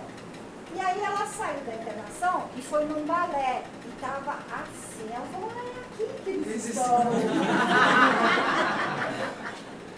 Eu falei, é verdade, existe. Né? Então eu quero que você descubra essas pessoas, sabe? Porque o dependente de afeto, de relacionamento, ele tem uma tendência a ficar em paquerógrafo. Site, o cinema é para paquerar, a praça de alimentação, é tudo é focado, né? Porque é o objeto do meu desejo, é a minha obsessão. Quando você tem crise de compra, onde você vai? Shopping, claro. Então eu vou atrás da minha caça. Se eu fosse viciado em bingo, Felipe, eu ia estar aqui agora? Probabilidade remota. Qual era a chance maior, Nelson? De estar no bingo, óbvio. É, o meu, é a minha obsessão, é o meu interesse. Então eu quero que você se leve, se curta de seis meses a um ano. Sabe? E vai trabalhando nesse interim seus defeitos de caráter.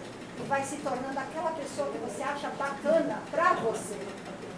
Pra você poder ter o que dar. Eu vou te fazer um pedido. Me ensina francês? Ninguém dá o que não tem, gente. Se eu não me amar, se eu não me cuidar, eu vou encontrar uma outra, outra pessoa que não se ama, porque gambá anda com gambá. Vocês não vão ver canarinho de braço dado com baleia na praia. Não rola, tá? gambá com gambá. É chave e fechadura. É chave torta com a fechadura torta. Entendeu? Só encaixa aquela chave torta. Não é que você é uma azarada, não é que Deus não te ama. É que enquanto você não tratar desses defeitos de caráter, você só consegue encontrar gente com defeito de caráter também. É um pega pra capar. Aquele que grita mais alto. O, o, o meu marido tinha um avô que dizia assim, teima, mas não aposta. Né? Você grita. Se o cara gritar mais alto, você corre. Isso é sabedoria. Gritou mais alto, é hora de te dar o time de campo. Agora, se prepara para ir para o campo. Por que, que o Cristiano Ronaldo ganhou de novo o prêmio? Aquele lazarento, aquele desgraçado? Não, o cara continua treinando. Ele, ele ganhou e ele continua treinando, ele continua se educando alimentar, ele continua dormindo cedo, é um cara do bem, é um cara que faz bondade. Tá? A gente quer ser bom sem fazer bondade. Então pode ver isso. Pessoal, falando nisso, tem muita gente precisando de gente para distribuir sopão no Natal. O Jabacora vai precisar de gente no Natal, porque tem gente que não tem família. Vai fazer algo útil, você começa a se gostar, porque você está se cuidando. Eu vou ser bem breve agora nesse último momento, que ainda está faltando um monte e o tempo está esgotado. É. Agora vai Vitor. Né? Muito obrigado. O meu relacionamento com minha mãe sempre foi muito difícil. E você falando, eu vi esse relacionamento no descrito. Mas foi a primeira vez que me ocorreu que talvez seja uma resposta dela à minha compulsão crescendo, comendo. E eu estou no programa há uns 15 meses, eu perdi 80 quilos até agora. E eu consigo ver diferença no relacionamento, mas eu vejo muito o padrão antigo dela e eu não sei como avançar. Ela se comportando da mesma maneira um velho Vitor, não se acostumou com o novo ainda. Mas eu não sei como continuar Pessoal, existe uma coisa chamada lembrança eufórica. A- O, o dependente tem lembrança eufórica e o codependente também tem. Do tempo que eu mandava em você, do tempo que eu controlava o que você comia, do tempo que eu dizia o que seria vestir, do tempo. Então tem uma lembrança eufórica, tá? A única coisa que você tem que fazer, não, não tem que fazer. É bom que você faça, tá? É continuar a reparação. E trabalhar a tua ansiedade. Você está querendo um resultado rápido.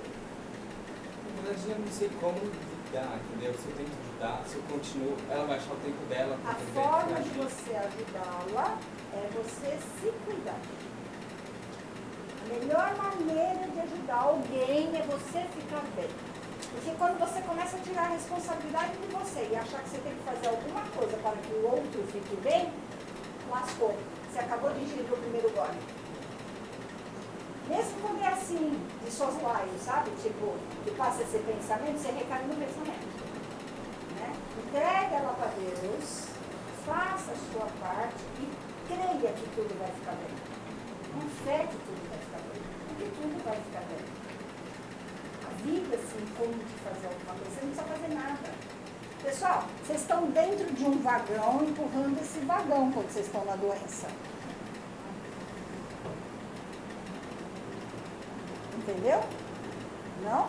Tem um vagão de trem parado em cima do trilho, você está dentro do vagão empurrando o vagão para ele andar. Você já empurrou com as costas, você já empurrou com os pés, você já empurrou com a cabeça, com o cotovelo, sabe? Você não descer do vagão e empurrar do lado de fora, e mesmo assim vai ser difícil, mas aí vai chegando um, vai chegando outro, vai chegando outro. Pede ajuda. Desce do vagão. Ale, Tá, muito bom. É, deixa eu ver se eu consigo. Minha mãe nunca me fez um elogio e tal. Eu, eu era, nunca era suficiente para ela. E eu não tenho um pingo de autoestima. No entanto, que as pessoas tipo, me elogiam e eu não consigo acreditar.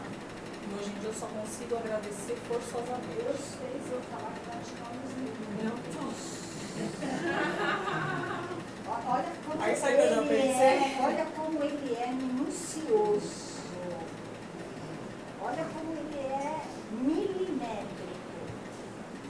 Aí eu pensei, é porque eu tô maquiada. Eu não falei da maquiagem? É. Levanta aqui. Olha se esses olhos não são maravilhosos. Olha, olha esses olhos. Não, se eles não vêm, você olha para baixo. Olha que olhar. É a maquiagem ou é o olhar? É o olhar, é os olhos. Lindos. Linda. Tem como trabalhar isso, porque assim, isso interfere em outras áreas. Por exemplo, as pessoas acabam. é, Eu, eu, eu permito que as pessoas me humilhem, pisem, condenem. E aí eu acabo pedindo desculpa por É assim, me parece que o seu abusador interno, isso é de uma outra literatura, o teu abusador interno? Se manifesta no teu abusador externo. Você procura pessoas que tenham eco com esse abusador interno. Você mesmo estimula. Você busca, procura, busca pessoas que te humilhem, parece, tá? Então eu diria para você que tem muito o que fazer, né? E eu não sei qual a chance de 0 a 10 de você perdoar sua mãe entender que ela fazia isso porque ela é infeliz. Porque uma pessoa feliz não faz isso. Mas quando a gente é criança egocêntrica e tem as nossas necessidades, a gente acha que o outro está fazendo deliberado, de maldade, de sacanagem, de má fé. E não está. Não está. Como eu falei para ela, como é que ela vai me ensinar francês? Ninguém dá o que não tem. E isso tem que sair do intelecto e vir para cá. Mas ele só vai vir para cá quando você acreditar nisso. Porque, por exemplo, você, você diz, Mas eu não. Que você tem ciência, mas não consciência, porque o que transforma é a consciência. Tá? Então, quando você diz, as pessoas me humilham, tá? você não tem condição de dizer não. Você tem que aprender a dizer não. Sua mãe não sabia elogiar. Você está igual ela. E você está fazendo mal para as pessoas que te humilham. Porque você está alimentando nelas uma coisa muito ruim. É deliberado? Você está fazendo maldoso? Não. Na sua neurose maluca, tá? Você é melhor do que a sua mãe. Porque você nunca matou a alguém. E eu falei exatamente isso. Eu não reproduzi a minha filha Mas você, sen- mas você sentiu um veneno saindo assim? Eu não acho. Olha o. E aí, como gosto? Por isso que não dá certo. Não é o que eu estou fazendo, é o como e por que eu estou fazendo. Por exemplo, eu tenho um rapaz que casou com uma mulher, três anos depois estava com uma úlcera no estômago, com 32 anos, morando no flat porque não suportava a voz da mulher. Falei, meu, mas por que você casou? Ele falou, namorei oito anos. Eu falei, ninguém casa porque namorou oito anos. Não é por isso que a gente casa, foi mal. Você fez a coisa certa pelo motivo errado. Agora, ou conserta o motivo, ou desfaz o que você fez. Ele falou, vou consertar o motivo. Eu fiz, começamos bem. Eu acho que já deu todo Então, eu o vou falar a última frase. Ou você muda e mudar dói, ou você não muda e não mudar dói. Escolhe um dos dois e não reclama. Não é uma frase maravilhosa? Escutei anteontem. Ficou na minha cabeça, falei, é essa que eu preciso, agora eu vou trabalhar essa. Mas olha, os resultados são diferentes. Então, esse é óbvio. Né? Mudar dói. Não mudar dói. Escolhe uma das duas e não reclama. O que a gente quer é mudar sem dor. E por isso que a gente fica. Não. Obrigada. Desculpa. Bom, gente, infelizmente agora nós temos que encerrar. né? As perguntas estão muito boas. Vamos agradecer. a- Adoramos, todos adoramos, né? Nós vamos ter outras oportunidades de ter a presença da, da Jabutina conosco, mas dessa vez, infelizmente, o nosso tempo. Os companheiros e companheiras que quiserem participar da gravação do episódio do podcast de estudo do primeiro passo, por favor, entre em contato para nós fazermos o grupo e combinarmos. Quero desejar boas 24 horas de sobriedade e serenidade para os companheiros que estão ouvindo o podcast aí no Rio de Janeiro, Curitiba, Alagoas, particularmente na cidade de Maceió e Marechal Deodoro. Nos Estados Unidos, no México, Canadá, Alemanha, Hungria e Portugal.